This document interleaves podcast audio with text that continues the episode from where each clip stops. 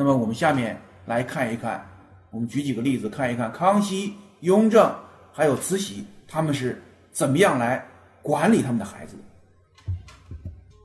前面呢，我们跟大家这个简要的分析了这个。前面呢，我们跟大家简要的来分析了这个清代宫廷教育当中它的一些知识点，就是老师跟学生各自要承担什么样的责任。那接下来我们来看一看家长的责任，就是当皇帝把皇子或者太后。把皇子交给了老师之后，作为家长，他们能够袖手旁观吗？他们是不是就放心了？他们是不是就安心了？不是这样，父母岂可袖手旁观？我们举几个例子，先说康熙。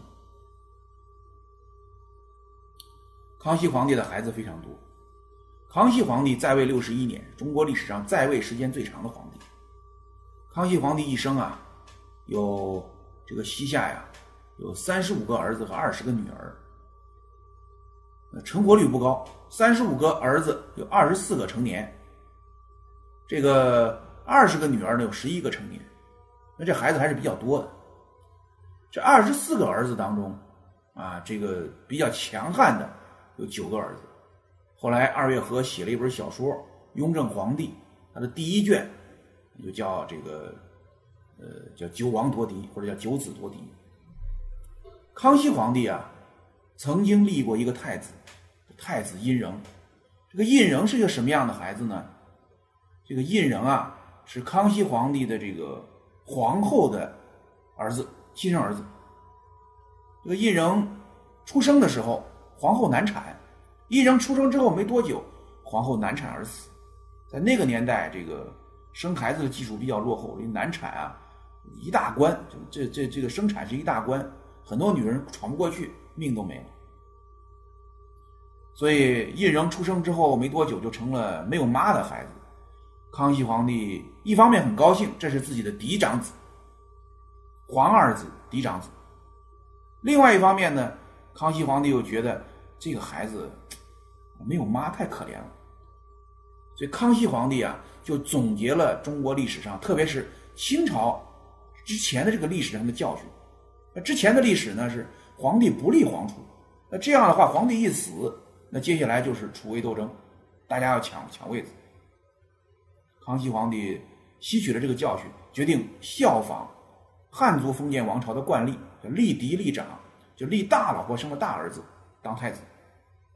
在这个胤禛一岁左右的时候，就虚岁两岁，啊，就立这个胤禛为皇太子。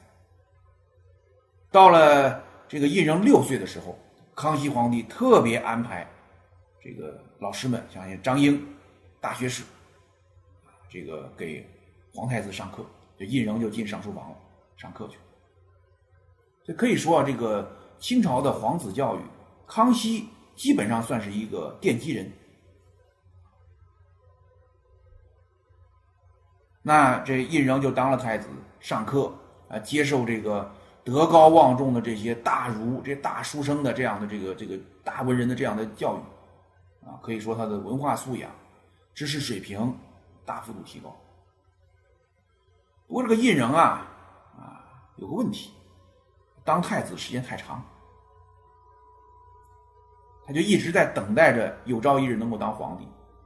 可是这康熙皇帝也很能活，所以这太子胤禛啊，当了三十多年太子，发现自个儿还是太子。大家想一想，如果你们在职场三十多年没有晋升，你什么感觉？他就这种感觉，三十多年自己的状态一成不变。可是呢，他身边的这些老师慢慢的凋零了，德高望重嘛，岁数大，有的退休了，有的去世了。康熙皇帝也觉得这孩子呀出师了，老师们已经把他带出来了，接下来我就自个儿培养吧，啊，不用这些老师。于是啊。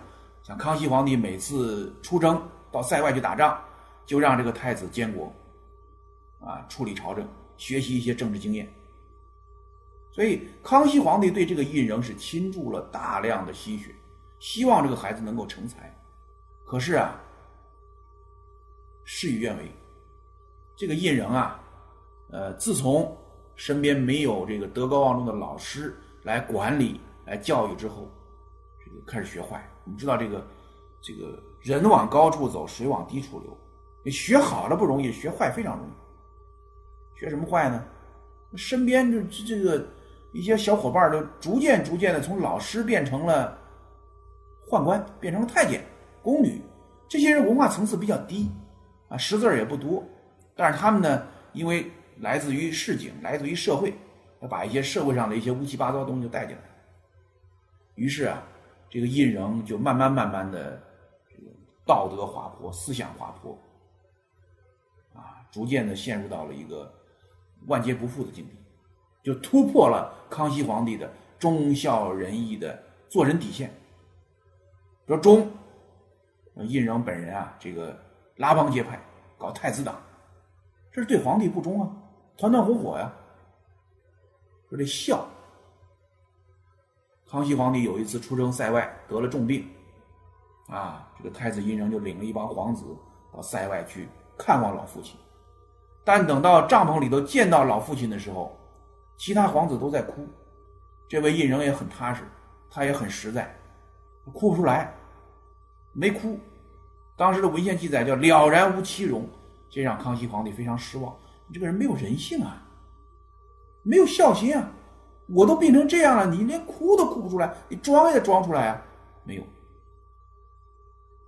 人，这个人啊，这个字单里人一个二，有时候两个人可以成事儿，有两个人可以坏事这个胤禛啊比较好色，他呢就跟老九、胤堂两个人沆瀣一气，然后委托。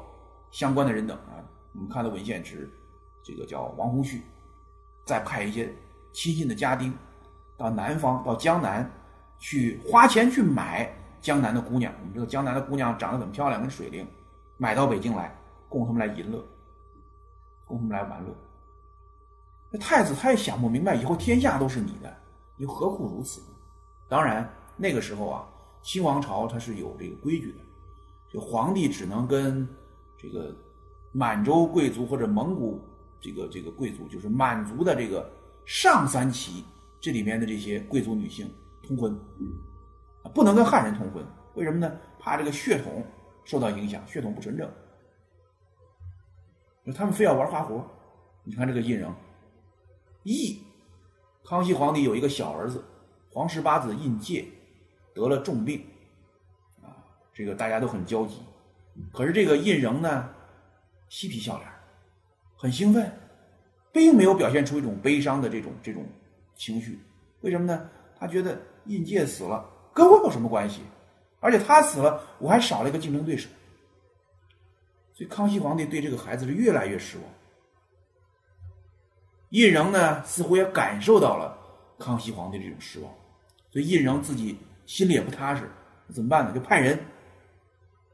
暗中跟踪康熙皇帝，实际上就是他收买了一些康熙皇帝身边的太监，暗中的观察，用我们今天一句话叫“窥伺”康熙皇帝的起居，看一看康熙皇帝平常的表现当中有没有啊这个发牢骚、生气、说太子的坏话。这个做法呀，其实胤禛是想得到更多的情报。得到更多老父亲身上的一些情报，但是呢，这么一做，后果是什么呢？后果就那就是，康熙皇帝也也也不是傻子呀。康熙皇帝就发现，哎，怎么有人老跟踪我呀？连我睡觉都有人在盯着我，什么意思？啊？是不是要暗杀我呀？所以康熙皇帝身上就有一种不安全感。那胤禛恰恰是制造了这种不安全感，那这就麻烦了，这父子之间就形成了误会。有了误会，这后面就不好办了。康熙皇帝非常生气，一怒之下就决定把太子胤禛给废掉，给的罪名是有谋反的嫌疑，啊，狂悖的这样的嫌疑。所以可以说，胤禛这个例子就是一个典型的反面教材，就是父母父亲虽然一直在持续的管理，但是对于孩子的教导的投入，逐渐的、逐渐的消失，逐渐、逐渐的变小、变弱。只是对孩子的能力培养，一直在不断的持续，对孩子的道德素质的培养，对孩子的这个耳濡目染的这个环境的这种营造，关心的不够，就造成了胤禛最后走了邪路，被废掉了。那相比之下，最后当上皇帝这个雍正皇帝胤禛就比较好，他也接受了比较正规的皇子教育，但是呢，他本人可以说他是一个相对来说自律比较强的皇帝，自己也有心计有心眼儿，所以在这个康熙后期的这个残酷的政治斗争当中，胤禛生存了下来，而且康熙皇帝对这呃胤禛就生存了下来，啊，在。这个康熙后期残酷的这个政治斗争的环境当中，胤禛皇四子啊生存了下来，而且康熙皇帝对这个胤禛比较有好感。这一方面是胤禛平常表现出了忠孝仁义，啊，皇帝生病他亲自煎药、亲自喂药，跟这个兄弟们之间呢也没有什么矛盾，啊，不掺和，甚至太子胤禛落难的时候，他还出来给太子讲话。这样的人让康熙皇帝觉得这个人不错，所以啊，康熙皇帝也给胤禛写了一幅字，叫“借机用忍”。因为这个胤禛啊脾气比较急躁，康熙皇帝就时时处处的提醒胤禛要注意自己，控制自己的情绪。所以这是康熙的这样这样一个例子啊，他对待胤禛的这种培养没有做到全程的关注。没有做到全程全方位的关注，所以对胤禛的培养一开始成功的，后来最后的结果那是失败。那我们再看看雍正的例子，雍正皇帝实际上是接受了这个康熙皇帝身上的一些教训，所以雍正在对待自己的两个儿子弘历跟弘时这方面，他就有所侧重，因为雍正皇帝在两相比较之后，更看重这个弘历。所以呢，对另外一个儿子弘时，他觉得弘时的能力可能对未来弘历接班构成威胁，那就时时处处的打压弘时，为弘历最后能够顺利接班创造有利的条件。所以雍正皇帝在考虑培养孩子的时候就有所侧重，对待弘历优待，全程教育；对待弘时虽然也是全程教育，但是处处打压。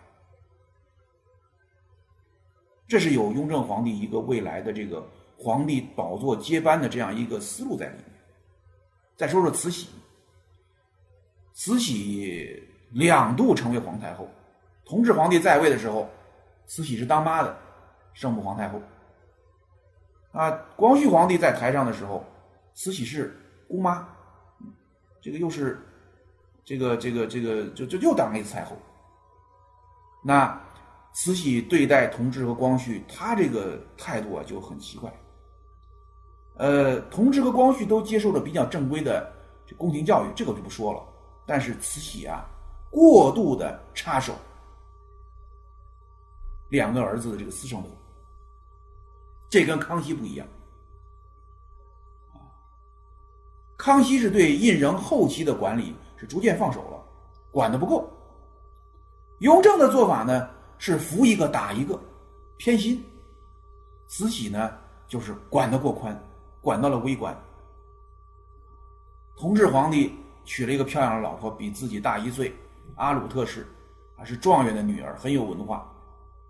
慈禧看着不顺眼，怎么都不顺眼，可能是妒忌，处处打压。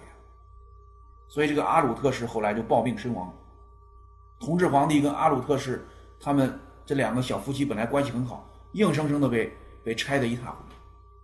光绪，光绪在选皇后的时候，光绪本来没打算选隆裕皇后，隆裕皇后长得不好看，龅牙，准备选别人，比如说那珍妃啊。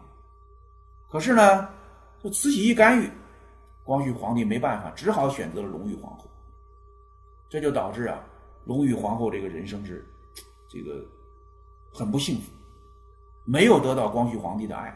两个人没有爱，没有感情基础，所以这也是光绪皇帝一生的一个在感情方面的这种遗憾，跟皇后之间没有感情。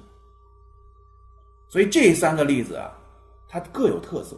康熙皇帝是前期管的比较严，把他交给老师了，后期呢心有点大，啊，袖手旁观，最后这个孩子走向了歧路。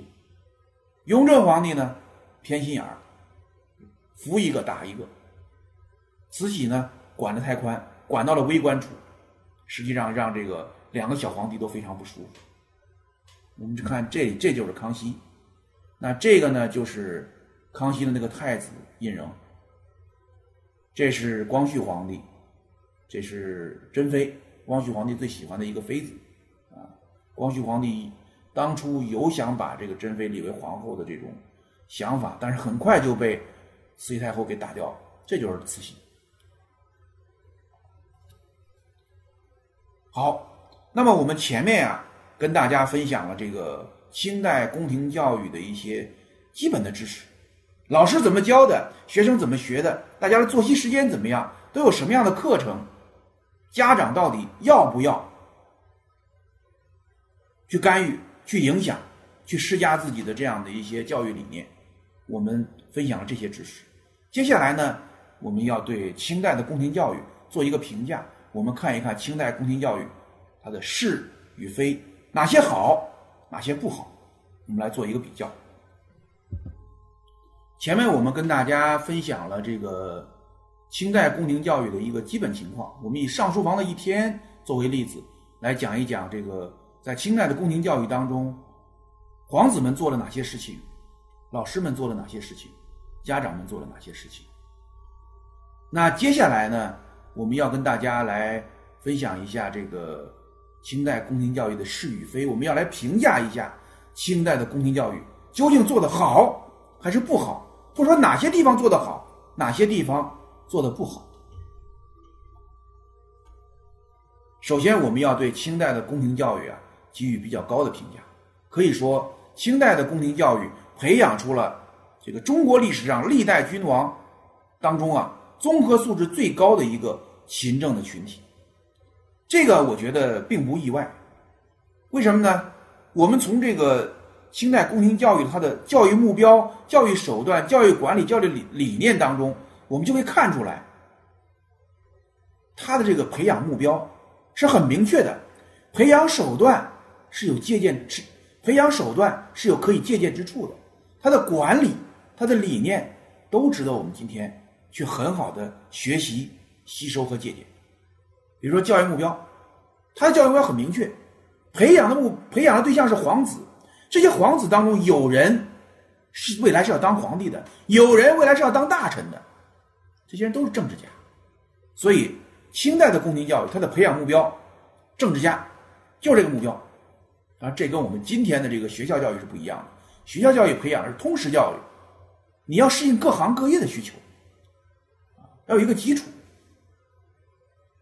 教育手段通常是小班教学，那没几个人，就算加上那个八旗子弟跟着一块陪读的这些八旗子弟，那也没几个人。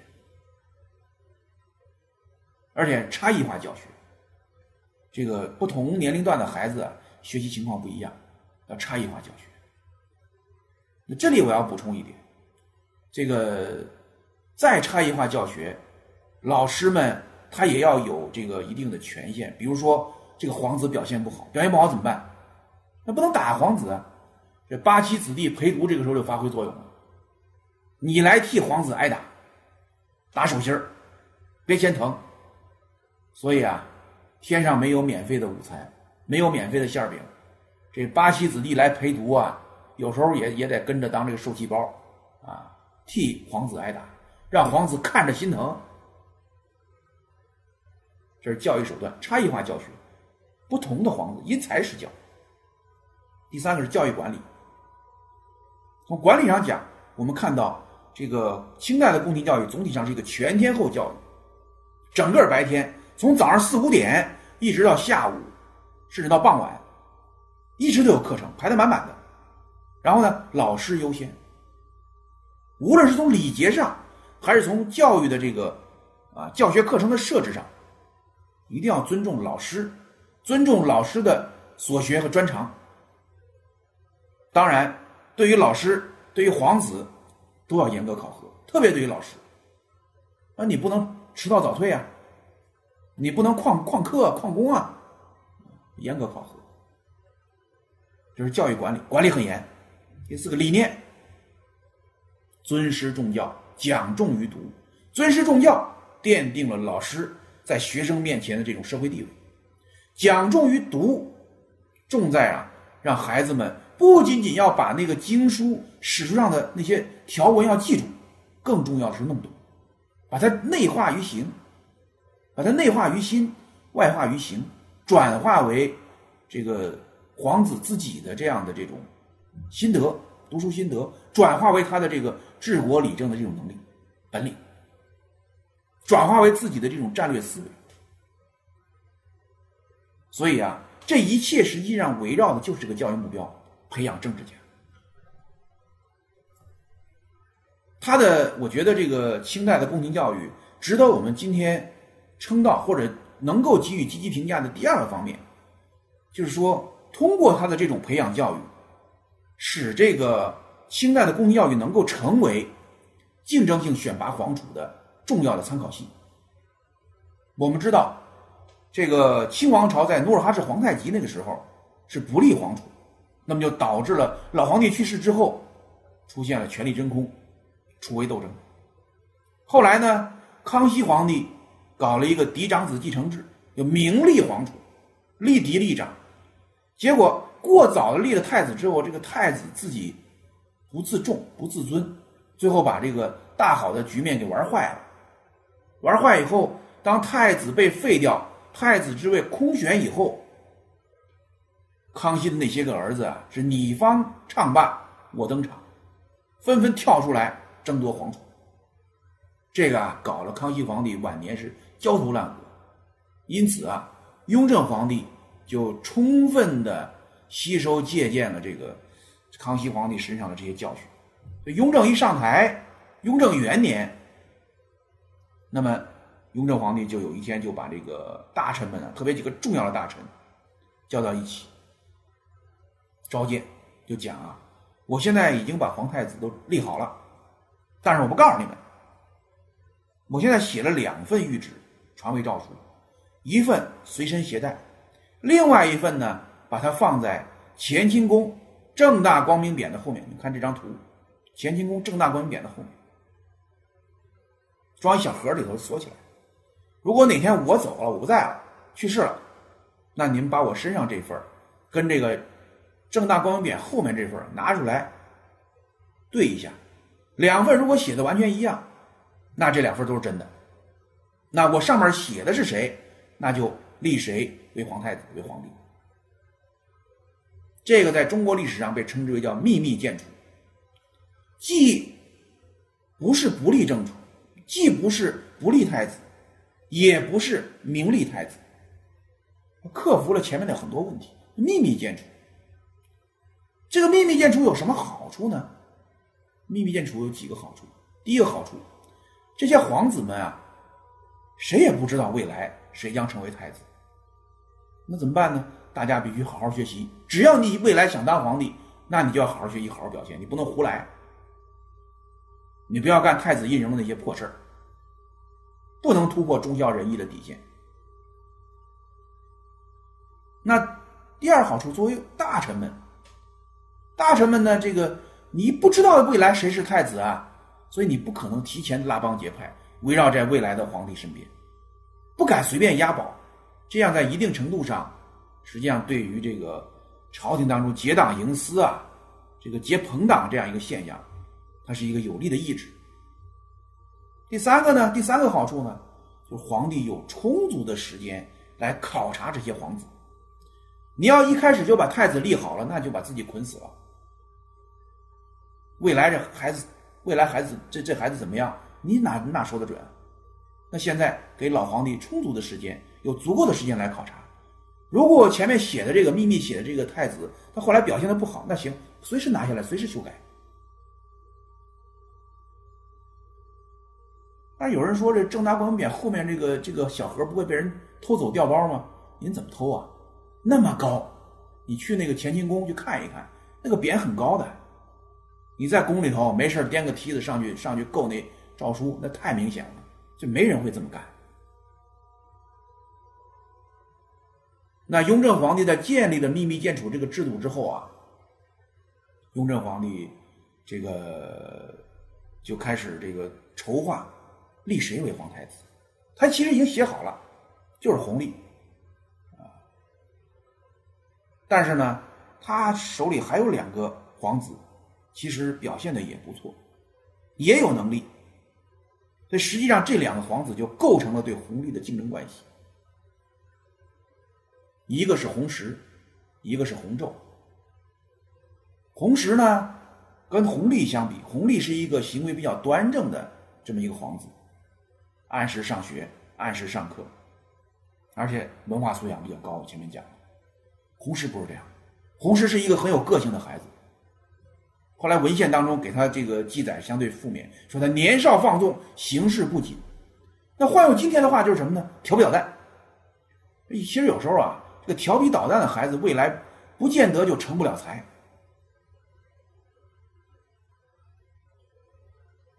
但是呢，康熙皇帝就不太喜欢这个这个弘时。为什么不喜欢弘时？除了这个调皮捣蛋之外，其实还有一个原因，这个原因更重要，就是弘时站错了队。弘时啊，对八阿哥胤祀是抱有好感。不自觉的加入了胤祀一党，这个麻烦。胤祀是雍正皇帝胤禛最大的政敌，最大的竞争者。胤祀对于雍正皇帝上台是非常不满意的，非常不满，甚至后来雍正继位的这个种种的这种传言、这种谣言，在很大程度上跟胤祀的同党在社会上的这种散布是有关系。这弘时实际上站错了队。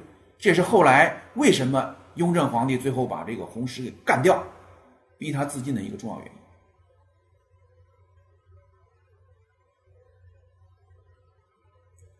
可以说，通过这个这个皇子的教育，这个康熙皇帝不雍正皇帝啊，通过这个宫廷教育，雍正皇帝就在发现人才。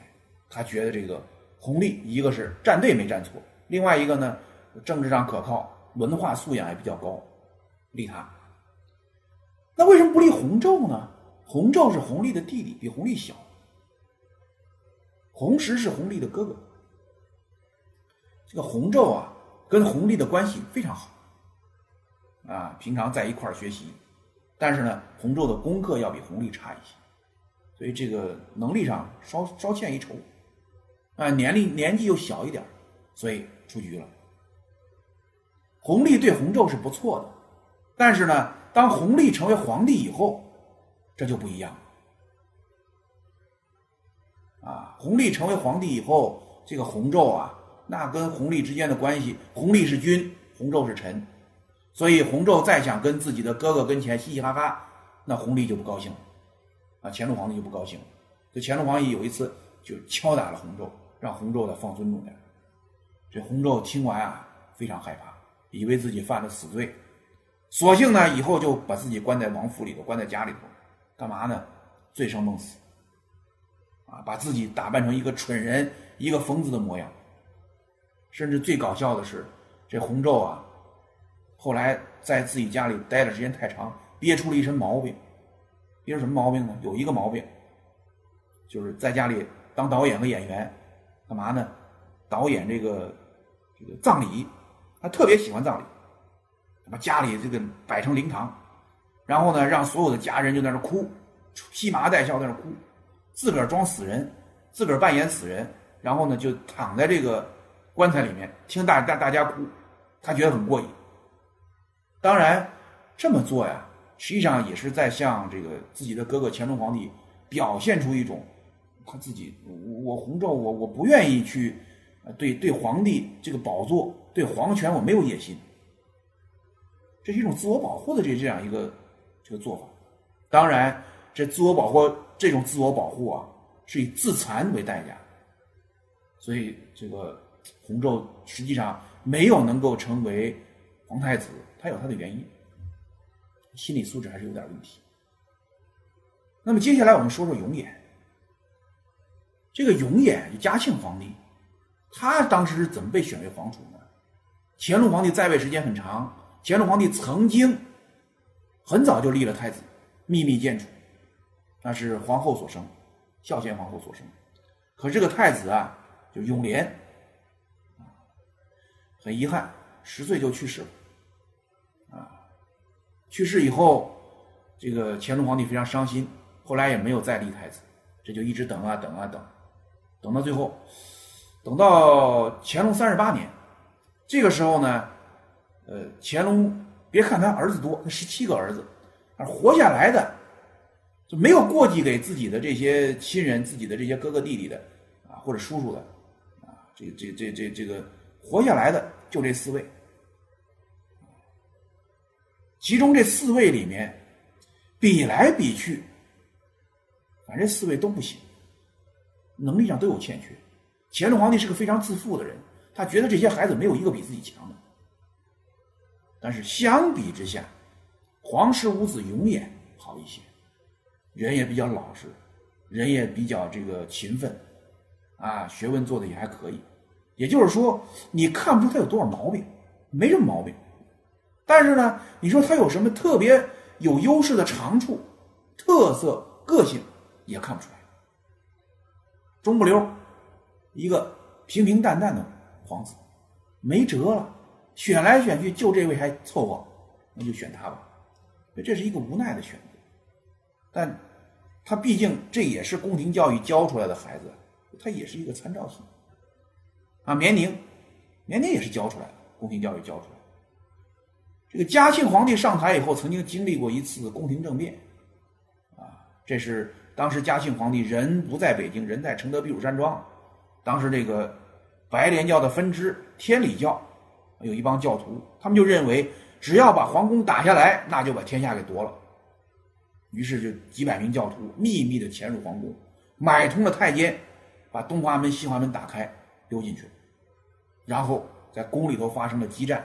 跟当时的宫廷的这个禁卫军打起来了，这个时候大家其实都没有防备啊，所以这个在宫里面战况很激烈，有那么几个教徒已经翻墙头翻到了这个后宫，当时后宫呢，这个当时皇子绵宁还有其他一些皇子还在读书，在自己的这个房间里读书，听到外面乱哄哄的，绵宁当时就觉得不对劲儿，拎了一把手枪出来了，当时那种手枪还是火绳枪。点着了还得冒口烟那个绳才能被烧断，那个子弹是从前面塞进去的。这时候有一个教徒已经翻墙头进入了绵宁的那个院子，绵宁看到之后，抬手一枪把这个教徒打死。等换完子弹之后，第二个教徒又要翻进来，打死第二个教徒。所以这个绵宁啊，就经历了这个宫廷政变的这种洗礼。后来这个宫廷政变被平定了，这个平定跟绵宁有很大的关系。正是因为绵宁打死两个教徒。表现出了这种临危不乱的这样的状态，激励了当时很多禁卫军和太监重振旗鼓。经过一天的激战，把这几百个教徒给消灭了。所以这件事情啊，给嘉庆皇帝很大的这种触动，也让嘉庆皇帝觉得所有的皇子当中，大概只有绵宁有勇有谋有胆识，所以他也就成为了后来的这个众望所归。这跟绵宁所接受的这个宫廷教育的这种熏陶是不无关系。绵宁上台之后，这就是道光皇帝。道光皇帝孩子不多，那么有两个孩子可以说是构成了竞争，一个是皇四子奕主，一个是皇六子奕欣。相对来说，奕主比较木讷老实，那奕欣呢比较聪明伶俐。在老实与伶俐之间，道光皇帝犹豫再三。最后选择了老实，没有选择这个聪明伶俐的奕欣，两者之间的这种竞争是非常激烈的。后来这个奕主上台以后，这就是咸丰皇帝。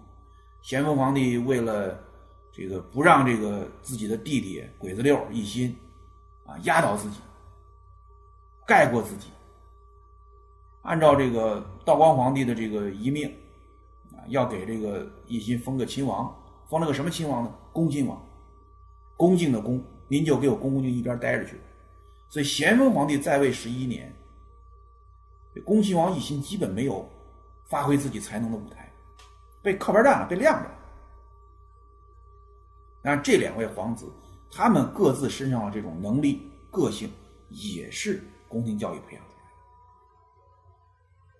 那这个秘密建储后来到了咸丰这个时候了，咸丰生不出孩子来了，只生了一个儿子，就慈禧生的载淳，那就没别的选择了，这载淳就就就六岁登基当了皇帝。所以我们看到这些皇子啊，这个通过接受宫廷教育，其实在一直在被这个自己的老皇帝、被自己的父皇关注。所以宫廷教育的这个这个效果，实际上就成为了竞争性选拔皇储的一个重要的参照系。你教的好，这个孩子啊靠谱，有可能会被选拔为皇储；你教的不好，效果不好。这孩子不靠谱，那就提前淘汰出去。这就是那个道光的传位谕旨，这是我们今天能够从档案馆看到的唯一一份正儿八经的这个传位诏书。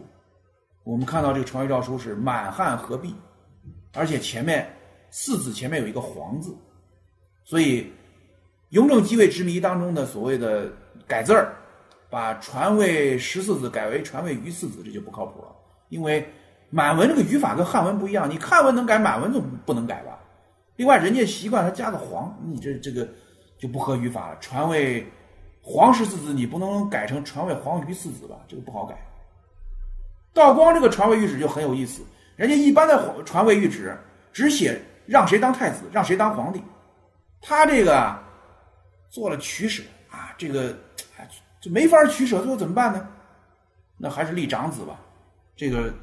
更能够说服大家，皇四子一主立为皇太子，但是呢，他又觉得自己对不起鬼子六，对不起这个皇六子一心一心毕竟是他自己更喜欢的这么一个很聪明的孩子，所以皇六子一心封为亲王，啊，这么这么一个结果。好，那我们前面分析了这个清代宫廷教育或者皇子教育的一些这个。成效或者一些积极的这方面的一些评价，那么接下来呢，我们也看一看清代的皇子教育有哪些问题，走入了哪些歧途，我们要用辩证的这个视角来看待清朝的这个皇子教育。首先是教育的可持续性有问题。我前面讲了胤禛的例子，是胤禛后来走向堕落，充分的说明这宫廷教育没有可持续性。这宫廷教育只管幼年、少年，不管青年、中年，不是终身教育，所以没有能够很好的去管理和约束这个孩子，就让这孩子走向歧途了。第二个呢，就是非皇储的继续教育成问题。如果你是个皇储，那你这个教育是延续的，包括像福临这个顺治皇帝，他这个教育是延续的。但是如果不是皇储，这就麻烦了。那等你成年以后，你的课也上完了，人家皇那位皇太子当皇帝了，那没你什么事儿了，你进王府待着去了。这些人也容易出问题，没有继续教育，他们的人格就会就有可能走偏，甚至会分裂。比如刚才我说的洪咒，您说您要自我保护，您干嘛没事办死人啊？这个玩法太过头了。最后天天是借酒浇愁，活成了一个废人。再比如永林，皇室这是乾隆的皇室妻子。永林是乾隆最小的儿子，这个儿子非常顽劣、贪玩而且呢缺心眼儿。他曾经说过这么一番话，说这个我上面那么多哥哥，这个当皇帝这种事儿，这种好事儿。天上的馅饼一样，怎么砸都砸不到我头上，所以我只期待说哪位哥哥将来能够当了皇帝，把和珅的宅子赐给我，我就心满意足。所以实际上他也就预测到将来和珅有可能会被抄家，他有预测性。后来嘉庆皇帝上台以后，就亲政以后，乾隆一死，嘉庆马上把和珅家给抄了，啊，赐令和珅自尽，自尽，和珅大贪官嘛。啊，就嘉庆和珅跌倒，嘉庆吃饱。那嘉庆皇帝还真就实现了，或者基本实现了这个永林的这个这个想法，把这个和珅的宅子切出一半赐给了永林。那为什么没有全赐呢？注意啊，这和珅啊是乾隆皇帝的亲家，和珅的儿子封身殷德，娶了乾隆最小的女儿固伦和孝公主当老婆，所以那另一半再留给这个乾隆的这个小女儿，是以这样一个名义留下来的。按道理讲，你实际上永林等于把人家这个固伦和孝公主，也就是自个儿的妹妹，啊，那个家里的家产、那房子给抢走了，你下得了这手吗？你好意思住进去吗？你去抢自己妹妹的东西，不，人家这个永林就是一个缺心眼儿，大摇大摆的就住进去了，不管人家隔壁固伦和孝公主晚上怎么哭天抹泪，我不管你那么多，我该天天喝酒吃肉，我随意，我吃喝玩乐我随意，缺心眼儿。他这个缺心眼儿的这个习惯没有传到后代，他是庆亲王。后来传了几代之后，又冒出一庆亲王，谁呢？奕匡。这个是这个这个这个道光的，算是道光皇帝的侄子。这个奕匡啊，也是他没有机会当皇帝，所以呢，政治上没野心了，经济上有野心。自从当了领班军机大臣，后来当了内阁首相之后，可以说啊，卖官鬻爵，贪了大量的钱财。而且把贪来的这个卖官的钱，国内的这个地方没法放，钱庄不好放，放到洋人的银行，存到汇丰银行去。所以这些非皇储，他的继续教育成问题。继续教育他最大的问题是什么呢？就道德教育、作风教育没有延续下去，这些孩子们的道德品质都出现了瑕疵，而且有的瑕疵还不小。第三个问题就是自主学习能力。他的这个养成和偏科的问题，这些孩子啊，自主学习的能力啊，有些人是有欠缺的。你比如说，康熙皇帝比较好，文理全才，但是雍正和乾隆，他们主要是文科，而且呢，越到后面，有些皇子他的这个自主学习能力越差，没有老师管就不学了。更糟糕的是，大部分的皇子都存在偏科问题。偏文科，而且偏的是人文科学，不是社会科学，所以这样的话就导致什么呢？知识结构不完整、不全面，对于社会的认识不到位。将来这样的孩子当了皇帝以后，他治国理政的这个思路是存在缺陷的。所以为什么后来清王朝会走向封闭、走向衰落？这跟这个皇帝的这个知识结构的这种养成是有一定关系。那乾隆皇帝就是一个纯文科生，当他面对这个英国的使臣马格尔尼送来的这些代表英国工业革命成果的那些礼品，什么大炮啊，什么这个这个这个军舰的模型啊，这些东西，嗯，地地球仪啊、天球仪啊这些玩意儿，他都视之为奇技淫巧，他心里是恐惧的，但嘴上奇技淫巧。你当时中国是对外开放的，有一个口岸，而且中英贸易的贸易额并不少。中国人对外国是有所了解，至少广州人是有所了解，但是是乾隆皇帝把这个大门给基本关上，留了一个缝。全国人民，甚至包括乾隆皇帝的孙子道光皇帝，后来跟英国人打仗都不知道这个英国人到底地盘在哪儿，打了两年仗了，不知道对手在什么地方，这不是很奇怪的事情。第四个问题，这个。在皇子教育培养的过程当中，这些老皇帝啊，都特别担心这些皇子做大，将来抢了自己的风头，啊，提前介入政治，这些皇子提前介入政治，拉帮结派，防止这些现象出现。但是呢，过于防范，这就走上另外一个极端。就这些皇子，不管他是不是将来能当皇帝，他们都缺乏实践经验的这种，这个这个这个积累。